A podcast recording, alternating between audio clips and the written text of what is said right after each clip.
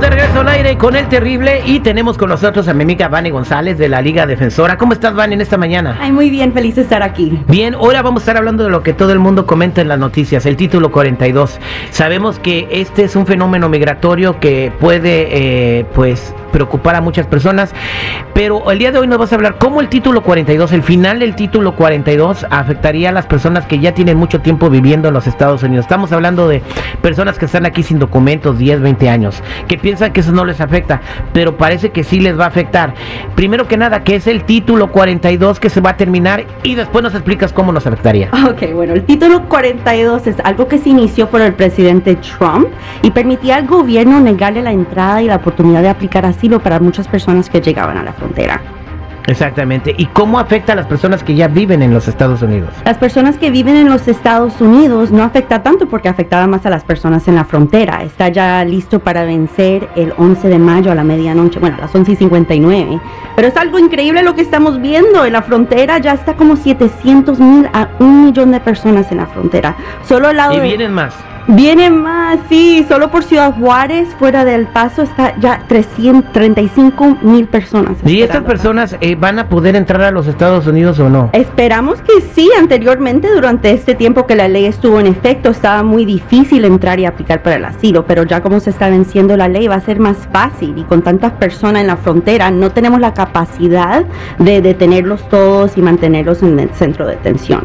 Por eso sí esperamos que la mayoría de las personas, con tal de que no haya récord migratorio, récord criminal o algún problema así, los van a dejar a pasar y van a hacer algo como se llama catch and release. ¿Y cómo sabe, y cómo sabe la gente que alguien que viene de otro país tiene un récord criminal violento?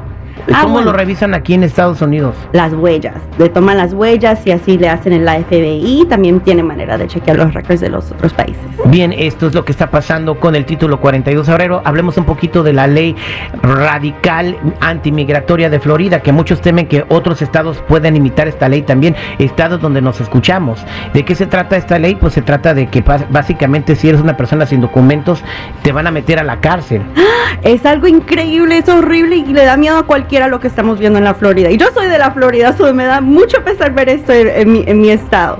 Pero básicamente están haciendo varias cosas. Primero los hospitales van a tener que preguntarle a los pacientes sobre su estatus migratorio y van a tener que darle al gobierno un reporte sobre las personas que están recibiendo Medicaid y si tienen estatus o no. También va a ser una felonía transportar a alguien indocumentado en su carro o en- que entren a, a la Florida con, oh my gosh, todo va a ser tu culpa si tienes a alguien en tu carro indocumentado. O sea, si tú eres una un Uber, felonía. si tú eres un Uber y subes a una persona que te pidió un ride y esa persona de repente no tiene documentos y por alguna razón te encuentras con migración, ahora tú también eres un criminal porque llevas a una persona indocumentada en tu Uber. Eso no va a funcionar, ¿eh? de No ninguna manera. No veo por dónde va a funcionar. Y sabes qué, hemos visto los sitios de construcciones ya vacíos y abandonados en la Florida. Muchos inmigrantes están yendo a otro estado y esto va a tener repercusiones económicas ahí. Sí, esa es otra parte de esta ley, que los empleadores con más de 25 personas van a tener que usar el sistema federal de E-Verify para verificar si tienen estatus la persona. Oye, Vanessa, gracias por informarnos de todo lo que está pasando el día de hoy. Y también quiero decir a las personas que todavía hay muchas maneras en las que puedes tú arreglar tus documentos. Siempre hay una manera en donde te pueden ayudar, pero tú tienes que preguntar. Si cada caso es diferente, hay miles de personas con diferentes casos y todos tienen una ventana abierta para poder tener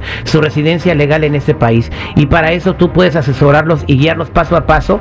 Y bueno, de cada 10 personas que hablan, a lo mejor 7 tienen posibilidad de arreglar y tú puedes ser una de esas 7, Vanessa. Sí, es correcto, hay muchas posibilidades. Nosotros le ofrecemos esta consulta gratis y ahí puedes revisar las opciones, saber qué es lo mejor para ti. ¿Y a dónde nos pueden marcar, Vane? Nos pueden llamar al 1-800-333-3676. 1-800-333-3676. 1-800-333-3676. 1-800-333-3676. Ella es mi amiga Vane de la Liga Defensora y también te puede ayudar con casos criminales y de lesiones personales en el trabajo. Gracias, mi Vane. Gracias, Terry.